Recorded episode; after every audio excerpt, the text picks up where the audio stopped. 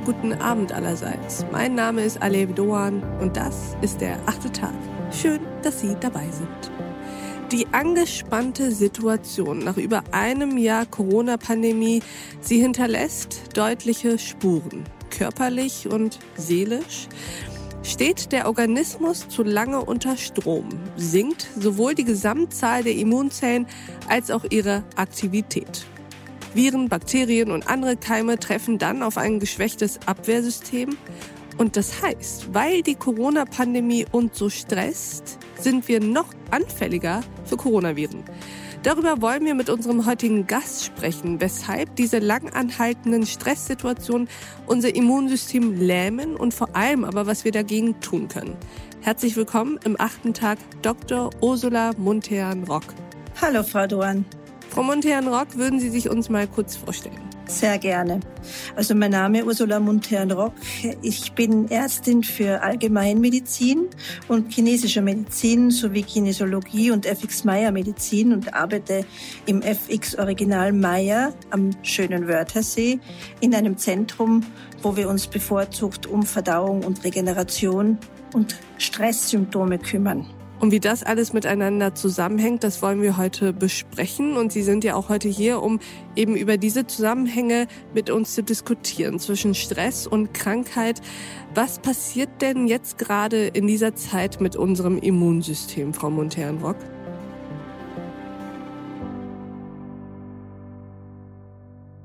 Das Immunsystem, also Stress allgemein, muss man ja grundsätzlich ein bisschen unterscheiden zwischen akutem Stress, das ist Stress, den wir benötigen.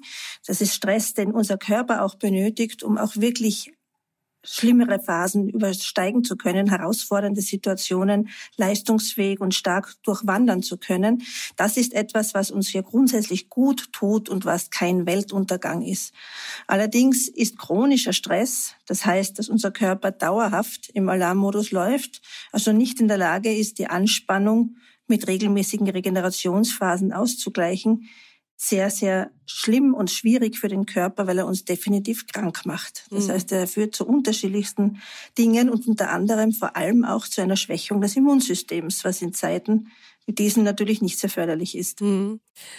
Lassen Sie uns ruhig in die Tiefe gehen. Erklären Sie uns mal, was ist denn der Zusammenhang? Also was ist der Ursachenwirkungsmechanismus, der dazu führt, dass aus chronischem Stress ein geschwächtes Immunsystem hervorgeht?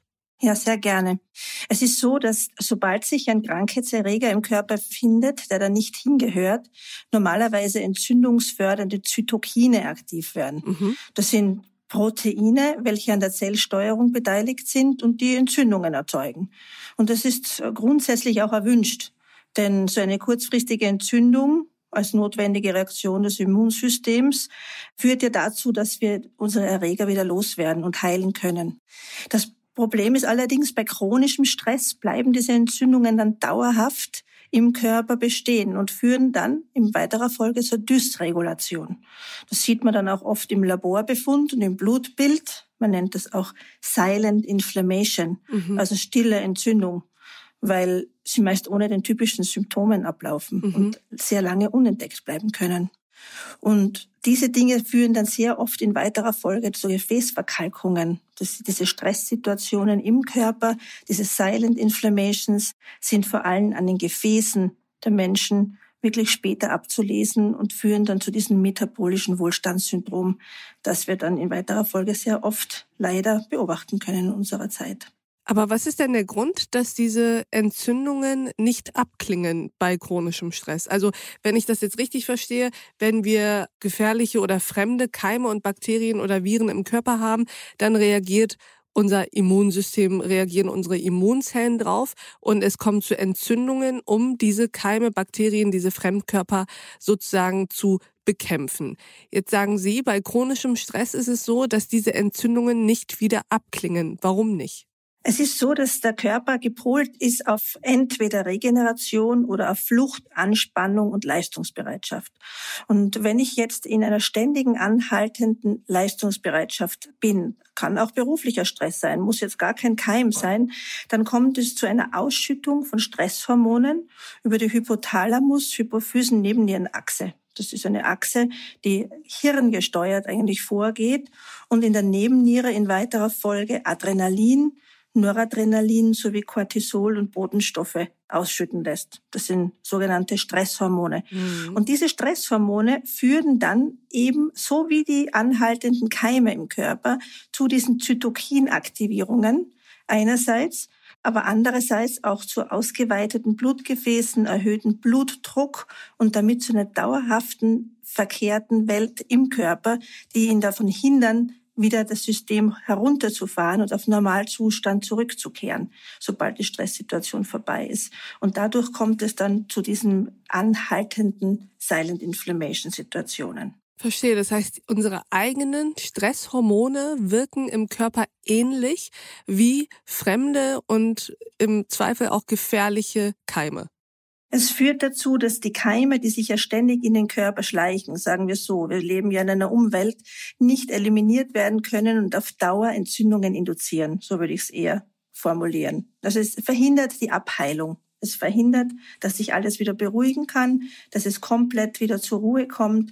Es kommt dazu, dass vor allem auch chronisch latente Viren wie zum Beispiel Lippenherpes oder Epstein-Barr immer wieder aufflackern, mhm. weil das Immunsystem so geschwächt ist und damit dann zusätzlich zu diesem dauerhaften nicht-Funktionieren und Schädigen des Immunsystems weiter fortführt. Das nennt man dann auch sogenanntes Inflam Aging zum Beispiel, also das vorzeitige Altern. Und auch im weiteren Verlauf leider zum Entgleisen des Immunsystems, das zu schwereren Erkrankungen führen kann. Also kurzum, wenn man dauerhaft gestresst ist, ist man wirklich anfälliger für Krankheiten und altert mm, schneller. Mm, verstehe. Sie haben jetzt unterschieden zwischen akutem Stress und chronischem Stress. Zweiterer ist der gefährliche sozusagen. Was ist eigentlich ein Beispiel für akuten Stress? Akuter Stress, das kennen wir alle, wenn wir Prüfungssituationen haben zum Beispiel. Also vor Prüfungen, vor Reden kann man es haben. Es gibt ja auch Menschen, die reagieren da noch viel akuter. Also viele, es gibt ja unterschiedliche Umgehungsformen mit Stress. Und akuter Stress, da vergeht uns der Appetit oder man bekommt Bauchschmerzen, es wird einem mm. übel, es gibt einen Angstdurchfall. Das sind eigentlich die Reaktionen über das Nervensystem, meist auch über den Verdauungstrakt kann uns aber auch vom Schlafen abhalten. Also das sind Dinge, die können auch, wenn sie hier und da mal passieren, absolut nicht schlimm sein. Es ist kein Weltuntergang, ganz im Gegenteil. Das hilft uns einfach, all unsere Energiereserven zu mobilisieren und stark zu machen. Das ist der Unterschied zum chronischen. Im Volksmund spricht man ja auch manchmal von positivem Stress. Gibt es das eigentlich aus medizinischer Sicht? Also unterscheidet der Körper zwischen positivem und negativem Stress? Es ist so, dass man, man nennt diese, diese Unterscheidung Eustress und Distress. Ja, also es gibt diese Beobachtung, dass die gleichen Reaktionen hervorgerufen werden durch negativen als auch durch positiven Stress. Grundsätzlich sind sehr viele Folgeerscheinungen, wie zum Beispiel der erhöhte Cortisolspiegel bei beiden Formen zu sehen. Also es ist nicht so, dass das eine positiv ist und das andere negativ. Gibt auch äh, Leute, die haben definitiv schon Herz-Kreislauf-Probleme bekommen bei Hochzeiten vor lauter Freude. Auch diese Situationen führen auch zu körperlichen Problemen. Mhm. Allerdings hat natürlich ein sogenannter positiver Stress den Vorteil, dass zusätzlich Serotonin ausgeschüttet wird, wie Glückshormone und andere Botenstoffe, die dann dazu führen, dass wir allgemein trotzdem nicht so schlecht abschneiden, möchte ich sagen, dass wir auch was Positives davon haben. Mm. Und der negative Stress, das ist ja sehr häufig auch ähm, arbeitsplatzbedingt oder privatbedingt, ist äh, leider auch oder erhält sich oft ganz selber lange am gleichen Niveau aufgrund eben des Entstehensfaktors Arbeitsplatz oder privaten Stress, den man nicht ändern kann.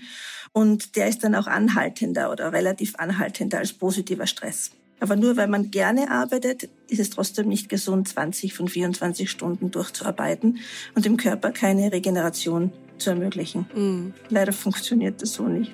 Ja, mm. verstehe ich gut.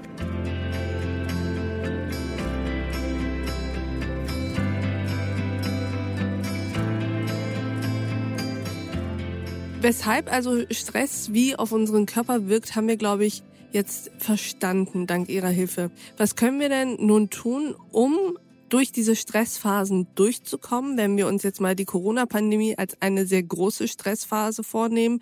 Was können wir tun, um da durchzukommen und auch um unser Immunsystem vielleicht jetzt zu stärken?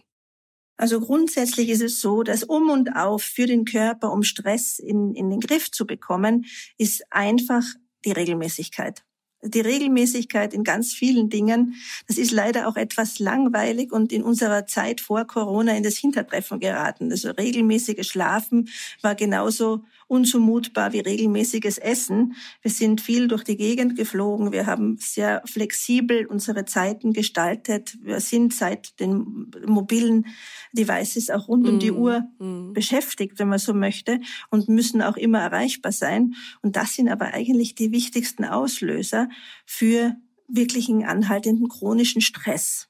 Das heißt, also mit Corona hat sich das jetzt natürlich einerseits für manche gebessert. Das ist fällt viel von diesen Meetings weg. Man muss weniger durch die Gegend fliegen. Schule war lange Zeit geschlossen. Auch die Arbeitssituation, Homeoffice äh, klang erstmal recht gut. Leider haben sich da auch andere Fälle dann aufgemacht. Das heißt, Homeoffice mit Kindern äh, und, und äh, Kinderschulung zu Hause war natürlich auch nicht sonderlich förderlich. Und die anfangs positive Motivation, die Zeit für Sport zu nutzen, war dann rasch dahin. Mhm. Und somit muss man einfach immer wieder sagen, äh, der wichtigste Impuls jedes einzelnen Gegenstress ist einerseits regelmäßig essen, die richtige Ernährung wählen, viel trinken, aber nicht Kaffee und Alkohol, sondern eben Wasser, Früchtetee oder grüner Tee, langgezogener schwarzer Tee, das Zuführen von Ernährungsmustern, die Vitamin C-Speicher auffüllen, es kann es Obst sein, aber auch verdünnter Obstsaft, weil Obst in zu hoher Konzentration mit zu viel Fructose ist dann auch wiederum leberschwächend. Und das regelmäßige Schlafen ist gleich das nächste. Regelmäßig ins Bett gehen heißt, dass man rundum immer um die gleiche Zeit, zwei Stunden davor, zwei Stunden danach schlafen sollte und seine persönliche Schlafgrenze auch erreichen sollte. Das, die liegt zwischen sieben und neun Stunden. Das ist sehr subjektiv. Nicht jeder braucht gleich viel Schlaf. Aber allein dafür, dass man wirklich auch sagt, hier Mobiltelefone ausschalten, Mails nicht in der Nacht checken, auch die Töne nicht anlassen. Das sind Kleinigkeiten, die wir auch alle kennen und auch schon oft gehört haben. Aber das wirkliche Herunterfahren des Systems beginnt einfach mit diesen Dingen. Und dann ist natürlich wichtig, dass man sagt, okay, wenn ich mein Immunsystem jetzt wirklich auch, auch stärken möchte, dann muss ich herausfinden, was stresst mich denn momentan. Also man muss die Wurzel finden. Wo geht das Ganze los und wie kann ich dem mit dem passenden Coping entgegentreten? Also was ist meine Coping-Strategie? Was muss ich ändern, damit es mir besser geht? Mit Coping meinen Sie sozusagen der Umgang, das Verarbeiten des Stress, des Stressfaktors. Genau. Mhm wirklich zu schauen, warum ist man denn gestresst. Es ist auch hier so, dass äh, Stress ist ja nur eine Summation der Symptome oder eine Auswirkung auf den Körper. Die Ursache muss da auch immer mit einbezogen werden. Und ich, ich denke mal, das Einfachste ist, sich eine Auszeit zu nehmen, dass man mal weg und äh, also wirklich der Alltagssituation entflieht irgendwo hin für eine Woche, für zehn Tage, dass man mal das System herunterfahren lässt, all unsere Stressfaktoren zur Seite legt und aktiv durchdenkt, wo stehe ich, wo will ich hin, was stresst mich, was läuft gut, läuft die Ernährung gut, läuft das Schlafverhalten gut, was nehme ich für Medikamente, gibt es andere Stressoren, die ich berücksichtigen muss. Und dann nach einem sogenannten Reset kann man dann eigentlich auch laborchemisch nochmal schauen, ob man da vielleicht eine Ursache findet. Viele sind ja auch sogenannt burned out, das heißt wirklich im wahrsten Sinne des Wortes niedergefahren mit Mineralien, mit Vitaminen. Mm. Das kann man auch nochmal durchchecken und schauen, wo steht man denn hier, was sollte man aufsättigen, wovon hat man auch eventuell zu viel. Es gibt ja auch viele, die Pillen einwerfen und gar nicht schauen, was da alles drin ist. Und das kann auch oft mal zu, zu Stress führen und zu, zu, zu Anspannung und Reizbarkeit und Ängsten, zu psychischen Verstimmungen, die wir natürlich loswerden möchten. Aber ich glaube, das ist vielleicht gerade jetzt in dem Umbruch oder in Zeiten des Umbruchs etwas, was auch gut zu uns passt. Es ändert sich alles. Es ändert sich der Arbeitsablauf, es ändert sich unser Alltag. Und viele, viele Menschen sind eigentlich jetzt auch so weit, dass sie sagen, sie haben bemerkt, eine Auszeit so wie Covid, sagen wir mal, mit sich gebracht hat. Dadurch haben die schon überlegt und gesehen, ich war eigentlich schnell unterwegs, ich war zu schnell unterwegs und wie kann ich es denn jetzt angehen, dass ich nicht wieder dieser Stress, in diese Stressfalle gerate. Hm.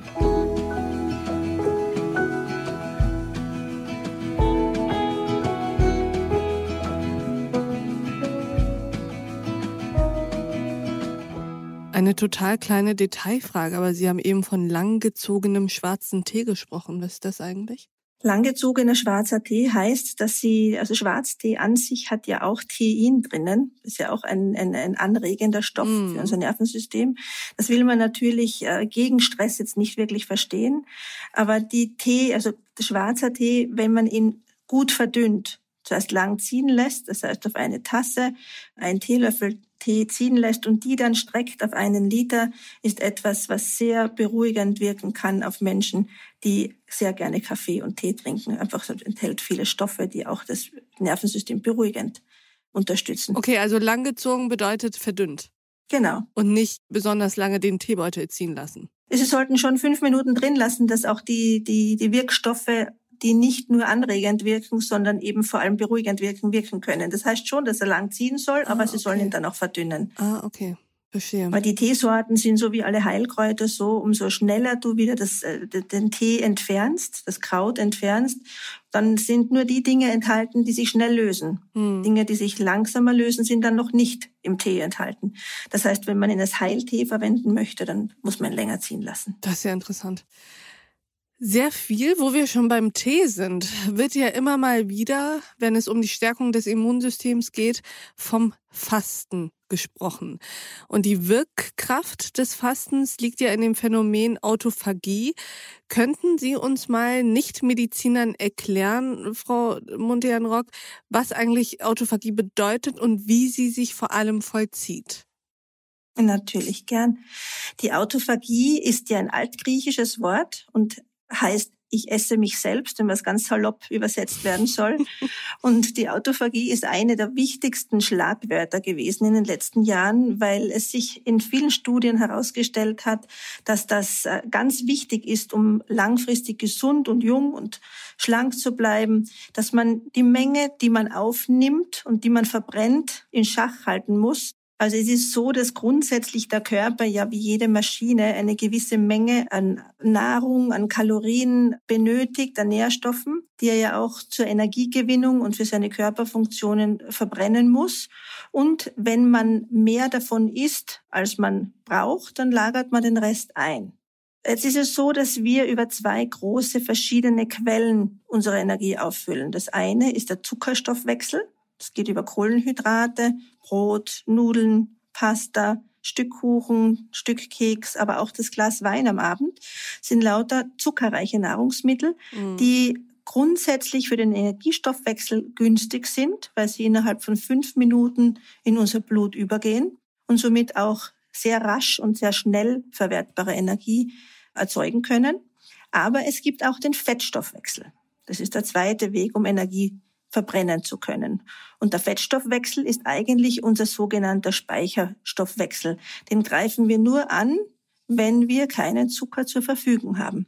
Das heißt, der Fettstoffwechsel ist sozusagen die äh, Gewinnung von Energie durch eigene Mittel, nämlich das Fett, das man am Körper angebaut hat. Genau. Man kann aufgenommenes Fett spalten, man kann aber auch Fettzellen, die man schon hat, spalten mhm. und Energie zu gewinnen. Das macht man allerdings nur, wenn man keinen Zucker hat. Das heißt, wenn jetzt Menschen, die gerne snacken oder stressige Zeiten durchleben und dadurch immer wieder nach Süßem greifen, so viel Zucker zuführen, dass sie den gar nicht alles verbrennen, dann wird ein Teil von dem in den Muskeln, in der Leber als Glykogen gespeichert. Und auch wenn wir mal ein, zwei Tage nichts essen, wird dieser Zucker verwendet zur Energieverbrennung. Die Autophagie heißt jetzt aber, dass ich in einen Zustand geraten soll, wo ich eben Energie gewinne aus Produkten, die ich nicht zugeführt habe. Das heißt, ich verbrenne mich selbst, ich räume auf. Und das Fasten macht dann genau den Ansatz hier, mhm. dass es sagt, okay, wenn die Leute jetzt zu uns kommen zum Beispiel, dann bekommen sie eine zuckerfreie Kost über zwei, drei Tage und meist am dritten Tage sind die Zuckerspeicher so leer, dass der Körper umstellen muss in die sogenannte Ketose und das ist die Fettverbrennung. Und dann beginnt der Körper eigene Ressourcen zu verbrennen, aufzuspalten, um Energie zu haben für den Grundumsatz, den wir ja trotzdem immer brauchen. Und der große Vorteil ist der, wenn ich das mache, dann setze ich auch viele viele Dinge, die in Fettzellen gespeichert werden. Man muss sich vorstellen, Fettzellen ist ein gute, eine gute Speicher- und Lagerhalle für alle Stoffe, die nicht ständig gebraucht werden im Körper, weil die Zirkulation dort so gering ist. Dadurch werden Fettzellen natürlich selten wieder angegriffen. Vor allem, wenn ich ständig Zucker habe, werden die nie mehr angegriffen, sondern aufgebaut. Mhm. Und hier finden wir auch alle Umweltgifte und Schlagstoffe, Hormon hormonelle Abbauprodukte. Und bei der Autophagie geht es jetzt darum, diese Fettzellen anzugreifen, diese Stoffe loszuwerden und im Rahmen des Fastens über eine gewisse Zeit, entweder mit oder ohne regelmäßiger Nahrungszufuhr. Man kann ja auch fasten, in die Autophagie kommen und trotzdem zweimal am Tag essen. Man muss halt dann einmal eine Phase haben von mindestens 16 Stunden, wo man nichts isst. Und in dieser Phase werden dann diese Schlagstoffe freigesetzt und dann mit, mit oder ohne Hilfe dem Körper entzogen. Also über Darmwaschungen, über, über Darmsalze etc. Das ist dann die Autophagie. Das heißt, am Ende reinigt man sozusagen seinen Körper, weil man dazu kommt und nicht ständig die zugeführten Zuckerstoffe verbrennen muss. Genau. Man isst einfach so wenig, dass der Körper die Energie, die er braucht, von sich selber holen muss und Dinge verbrennt, die herumliegen. Das ist ein sogenanntes Entmüllen. Mm. Und dadurch verbrennt man und verliert man auch nebenbei noch als Nebenwirkung nicht nur Gewicht, sondern auch viele Schadstoffe, die sich sonst ansammeln würden und uns in weiterer Folge krank machen.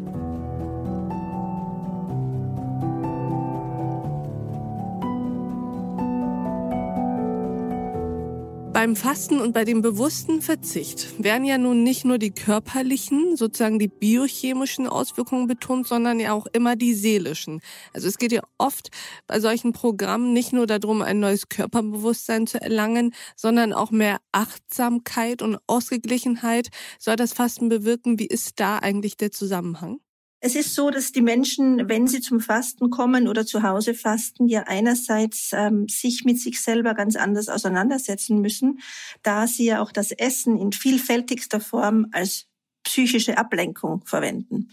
Das heißt, Essen kann ja für uns äh, ein Frustessen sein, es kann ein Seelentröster sein, es kann das gemütliche Zusammensitzen mit der Familie sein, also auch einfach nur Gemütlichkeit.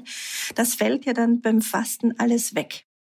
Wenn ich jetzt natürlich diese Coping-Strategie des Essens wegnehme, werden auf einmal Themen sichtbar, mit denen man sich befassen muss und die man nicht einfach wegschlecken kann, sage ich mal. Und dadurch ist es fast in jeder Fastenzeit oder in jeder Fastenperiode so, dass dann auch wiederum zwischen dritten und sechsten Tag es zu einer sogenannten Fastenkrise kommt, wo Reizbarkeit einerseits aufgrund der Unterzuckerung, aber auch aufgrund des Bewusstwerdens, dass nicht alles gut ist, so wie es läuft und dass es doch Dinge gibt, die mich vom Schlafen abhalten, das poppt hier sehr oft auf. Und dadurch äh, kommt es auch, ist es auch immer wichtig, hier Experten zu Rate zu ziehen und zu sagen, ich fühle mich da nicht gut und vielleicht kann man auch hier neue Ansätze finden. Und das ist, das ist ganz wichtig während des Fastens. Mhm. Was man allerdings auch noch erwähnen sollte, was auch ganz wichtig ist, ist, dass ja in unserer Darm, also beim Fasten, es geht ja auch darum, die Darmflora wieder neu aufzubauen. Wir haben ja ein sogenanntes Mikrobiom das heißt, eine sogenannte Ansammlung von unterschiedlichen Bakterien, mhm. die in unserem Darm wohnen, die einen ganz wichtigen Beitrag haben, um unser psychisches Befinden auch positiv beeinflussen zu können. Warum eigentlich? Können Sie das erklären? Warum sozusagen das Mikrobiom im Darm Einfluss auf unser psychisches Wohlempfinden hat? Ja klar. Das Fasten ähm, führt jetzt dazu, dass wir einerseits, wenn wir Fasten unterstützen wollen und auch Bittersalz verwenden zum Beispiel oder Apfelsalze, um einmal richtig durchzuputzen und den Süßhunger am Anfang in, in, in Schuss zu behalten, er führt dazu, dass wir ja nicht nur die guten, sondern auch die schlechten Keime einmal so richtig ausräumen und dadurch äh, entwickelt sich also eine komplette Neuansiedelung oder wir wollen eine Neuansiedelung des Mikrobioms erzwingen. Ja. Es ist natürlich jetzt so, dass all diese Keime über die Zeit, bevor wir fasten, sich danach richten. Einerseits ist es eine genetische Veranlagung, aber andererseits auch, was wir vorher gegessen und getrunken haben. Das heißt, wir haben es alle in der Hand, unsere Darmflora mitzugestalten. Mhm. Wenn man jetzt zum Beispiel reiner Eiweißesser ist und Kohlenhydrate komplett meidet, dann verschwinden nach einiger Zeit alle Familien, die die Kohlenhydrate spalten mhm. lassen. Mhm. Und man bekommt ein nicht mehr so breit gefächertes Mikrobiom. Das heißt, die Mikrobiom wird dann sehr einseitig besiedelt. Mhm. Und das führt dann eben dazu, dass es zu einem Mangel zum Beispiel an Lacto- und Bifidobacillen kommt und die wiederum führen dann zu diesen psychischen Erkrankungen. Und bei der Fastenzeit äh, merkt man das natürlich auch, weil da hat man meistens einen Mangel an diesen Keimen und die baut man dann ja auch mit Probiotika nach der Fastenkur wieder auf und deswegen ist man da auch sehr dünnhäutig und kann man sehr, sehr viel davon noch spüren, dass man da merkt, dass man nicht so gut drauf ist. Hm. Einen großen Anteil hat allerdings wirklich diese Unterzuckerung. Also wir glauben nicht, was Zucker, äh, wie Zucker und wie stark Zucker auf uns wirkt und, und das ist auch äh, wirklich mit einem Entzug gleichzusetzen. Viele Menschen müssen Kaffee weglassen, die brauchen wir, damit wir Herz-Kreislauf-System in Schwung bringen. Gleichzeitig den Zucker dann, dass ich auch irgendwo gute Laune behalte und am Abend kriege ich mein Gläschen Wein nicht. Und jetzt können Sie sich vorstellen, dass dann der Stress vorprogrammiert ist, psychisch als auch physisch. Frau Munterhenrock, trinkt eigentlich jemand wie Sie Wein? Oder anderen Alkohol? Mit Begeisterung. Mit, okay, das beruhigt mich ja. sehr. Nein, wir haben ja Risevatrol drinnen, vor allem im Rotwein. Das ist ja auch nachgewiesenerweise etwas, was unser Herz schützt. Also es gibt ja auch ganz viel Positives und man darf auch hier den psychischen, die psychische Auswirkung nicht unterschätzen, dass wirklich wir brauchen Phasen, wo wir es uns gut gehen lassen, wo wir auch die Zeit genießen und das Leben genießen, weil das ist mindestens genauso gesundheitsförderlich wie das zweimalige Fasten im Jahr. Sehr schön. Ich möchte unbedingt an dieser Stelle das Gespräch beenden. Ansonsten kommt noch irgendetwas, was uns nicht ganz so glücklich, was uns nicht ganz so glücklich macht wie Ihre Begeisterung für Wein. Die teile ich und ich bin sehr, sehr froh, dass Sie bei uns am achten Tag waren. Ich glaube, wir haben, ich auf jeden Fall, habe sehr viel gelernt. Ich bin mir sicher, unsere Hörerinnen und Hörer auch. Vielen Dank, dass Sie uns diese Impulse gegeben haben, um gestärkt und ja, immun gestärkt, aber auch ein wenig erleichtert aus dieser Krisenzeit wieder rauszukommen und ja, gesünder zu werden. Vielen Dank, dass Sie im achten Tag waren. Herzlichen Dank für Ihre Einladung. Es hat mir auch sehr viel Freude bereitet. Herzlichen Dank. Wie wundervoll. Ich danke Ihnen. Und ich danke auch Ihnen, liebe Hörerinnen und Hörer, fürs Mithören und Mitdenken. Und ich würde mich wie immer sehr freuen, wenn wir uns im nächsten achten Tag wieder begegnen. Bis dahin, auf sehr, sehr bald. Ihre Alef Doan. Excuse me for a while. While I'm wide eyed and I'm so down, caught in the middle. I've excused you for a while. While I'm wide eyed and I'm so down, caught in the middle.